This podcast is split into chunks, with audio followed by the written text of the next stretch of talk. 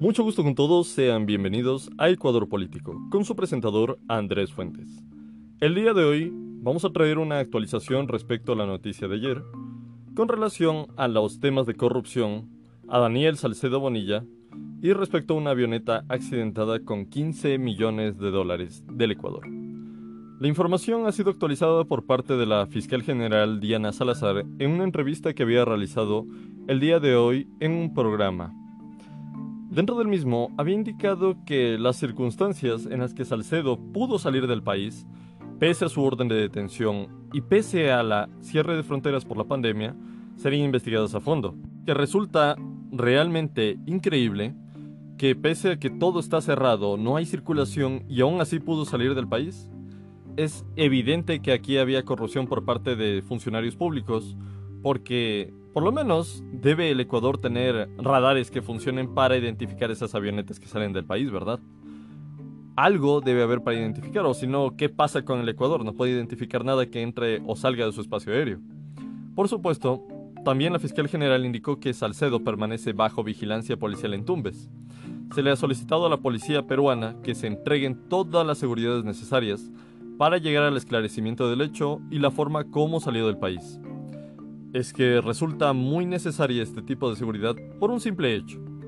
Cuando este tipo de peones, peones como Daniel Salcedo Bonilla, en juegos que están mayores, ligas mayores, que ya se las he indicado en este programa, llega a resultar muy necesario este tipo de protecciones porque si son atrapados por la policía, los peones deben ser eliminados. Podrían llegar unos sujetos con trajes de protección para COVID-19 pero realmente no podrían ser médicos, podrían ser sicarios que llegan a eliminar a este tipo de sujetos para que no brinde información. Información respecto a, por ejemplo, en dónde viajaba Daniel Salcedo Bonilla, en una avioneta. ¿Y esta avioneta de quién era? De Alfredo Adún. Lo curioso detrás de todo esto es que Alfredo Adún, el día de hoy, 9 de junio, ha dado información respecto a que, uy, no sabía que se me ha perdido la avioneta. Dios mío, ha desaparecido de mi garaje y no me había dado cuenta. Qué increíble, o sea, una avioneta que cuesta miles y miles de dólares, no te das cuenta cuando desaparece. Asombroso, ¿verdad? Y lo curioso es que recién el día de hoy viene a denunciar el robo de la avioneta. Lo, lo que es bueno es que el derecho no funciona así. Por ejemplo, cuando a una persona se le pierde un documento de identificación, la persona automáticamente lo que tiene que hacer es denunciar que se le ha perdido este documento de identificación, para que si posteriormente se realizan actos delictivos con la misma o se intenta realizar estafas con este documento, ya haya sido informado por medio a la función judicial de este tipo de pérdidas de documentos oficiales. Así funciona y así se evita problemas posteriormente. Pero no una vez que ya tu avioneta te encuentran con 15 millones saliendo ilegalmente del país, con personas en cuidados intensivos, detenidas, y ahí recién vienes a denunciar que, uy, se me perdió la avioneta, ay, se me han robado la avioneta. Increíble, ¿verdad? Pues no es muy creíble, de hecho, eso y solo suena como una estrategia de los abogados como para deslindar un poco de responsabilidad dentro, dentro de todo esto al señor Adun. Por supuesto, al momento el estado de salud de Salcedo es grave, Luego de que sufrió el accidente en la avioneta, además dio positivo para COVID-19. En otras palabras, se le durmió el diablo. Y en otras palabras, podría ser que con estas dos circunstancias no se sabría cómo sería el pronóstico posterior. Por eso está en pronóstico reservado en estos momentos.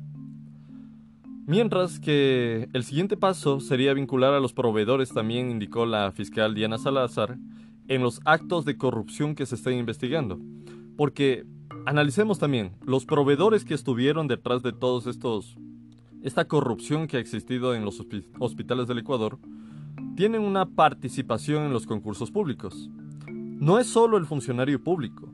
Los proveedores también tienen grado de responsabilidad porque se prestan o se benefician de subir los costos.